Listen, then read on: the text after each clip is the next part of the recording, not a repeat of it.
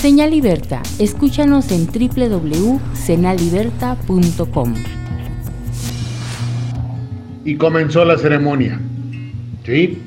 Ayer fue ceremoniosa la entrega de firmas de los sectores y organizaciones del PRI para que vayan hoy al registro de su planilla y ya prácticamente a la presidencia y a la secretaría del comité directivo estatal, tanto Omar como Georgina Zapata. Y aunque fuera muy difícil, casi imposible que le sacaran esa posibilidad de la bolsa, pues que tengan cuidado.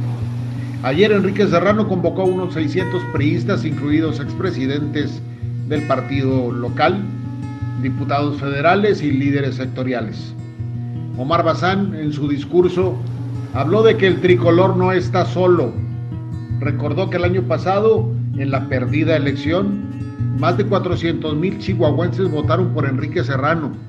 Ahí está la muestra, dijo, de que no estamos solos.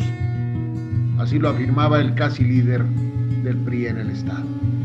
Así que hoy, durante los registros de las dos planillas apuntadas, seguramente se estará decidiendo el camino que Omar y Georgina tomarán para ser los mandamases en el PRI estatal. Entonces, comienza la fiesta.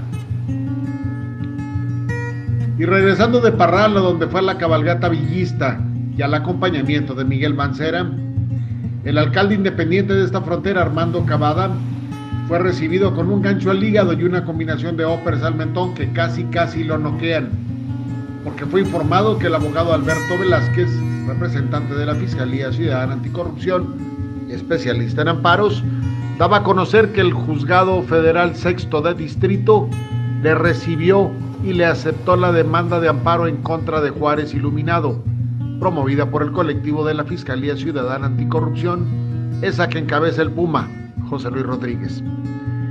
Y la aceptó por considerar que el alcalde Héctor Armando Cavada Alvidres violaba la ley. El juez sexto de distrito ordenó la suspensión de todo el proceso de licitación del proyecto que promueve Armando Cavada. ¿Significa esto que le dio instrucción precisa al municipio, a las autoridades del municipio, para que dejen las cosas en, que, en el estado en que se encuentran y que no lleven a cabo el proceso de licitación y de que si ya lo hubieran realizado, que se abstengan de celebrar el contrato y se abstengan de entregar cualquier cantidad de dinero a cualquier empresa en caso de que se pretendiera ser a favor de cualquier empresa o persona hasta que el juez federal no resuelva lo conducente. Así lo dio a conocer el abogado Alberto Velázquez y Cavada, por ahora, pues paralizado con este asunto del Juárez Iluminado. Concluyó el primer round y seguro, porque a su estilo volverá a la refriega buscando algún otro camino para alcanzar su objetivo. Ese objetivo que dice significa iluminar Juárez al 100% y dejar y dejar privatizada dicha. Aquí va para todos los niveles de gobierno. Y no voy a hablar de la sierra ni de la zona de Cuauhtémoc o. Simplemente me dirijo a darle a conocer la estadística que la mesa de seguridad presentó en esta frontera. Ahí le va. Y de una vez, ya pónganse a trabajar. Tenemos un espacio, un espacio privilegiado para dar el siguiente salto en mejora del nivel de vida. Pero con estos indicadores de delincuencia, pues no se va a poder Aquí los datos, pues. Con 83 homicidios, 73 de ellos en contra de varones y 8 registrados hacia mujeres, el mes de junio fue uno de los más violentos del año de acuerdo a la mesa de seguridad. Se registraron 17 crímenes esclarecidos con igual número de detenidos, según dijo Astrid González, de la mesa de seguridad precisamente. Destacó que con 51 homicidios por cada 100.000 habitantes, tenemos una cifra muy alta en cuanto a la esperada, que es de 14 por cada 100 mil.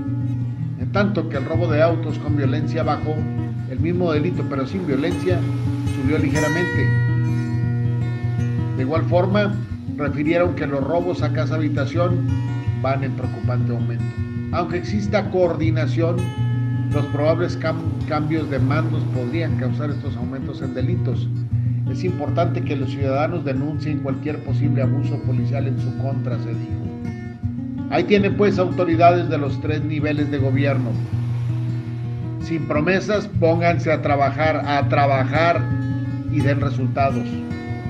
Y si de plano, de plano no pueden, reconózcanlo y déjenle el espacio a que tenga con qué enfrentar esos delitos y mejorar la condición de vida de esta sufrida. Así las cosas. Soy José Costa Salcido y estoy en Señal Libertad. Señal Libertad. Formando criterios y opinión.